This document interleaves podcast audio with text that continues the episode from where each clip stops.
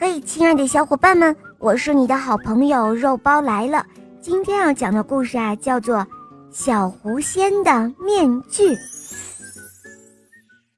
有一个小姑娘叫莫尔，今天呢，她提着灯笼和食盒，踏上了进入山林最后一级台阶。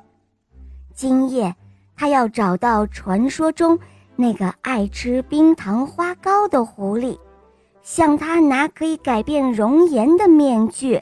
小木耳坐在最近的一只石墩上，轻轻地打开石盒。不一会儿，前面的杂草齐齐向两边分开，一只可爱的小狐狸从草丛里蹦了出来。哦，我能不能吃一块冰糖花糕啊？小狐狸问道。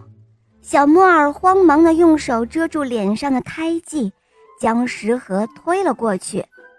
当然可以，你吃吧。呃，谢谢你。小狐狸开心地打开了食盒。小木耳紧张地屏住了呼吸，直到听到小狐狸“咚”的一声倒在地上，这才战战兢兢地站起来。那引人垂涎的冰糖花糕里，加入了。最有效的麻醉剂。这时候，只见半透明的面具覆盖在小狐狸的脸上。小莫尔颤抖着伸出了双手，轻轻地把面具从他脸上摘了下来。哼，住手！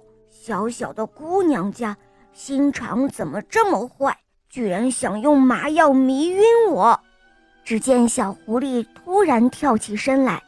对着小木耳严厉地说道：“我我，对不起。”小木耳先是一愣，紧接着，大颗大颗的泪珠涌了出来，然后让小狐狸看清了他脸上的胎记。“我我并不想伤害你的，我我只是太想要一只狐狸的面具了。”我不想永远都带着这块斑生活，对不起。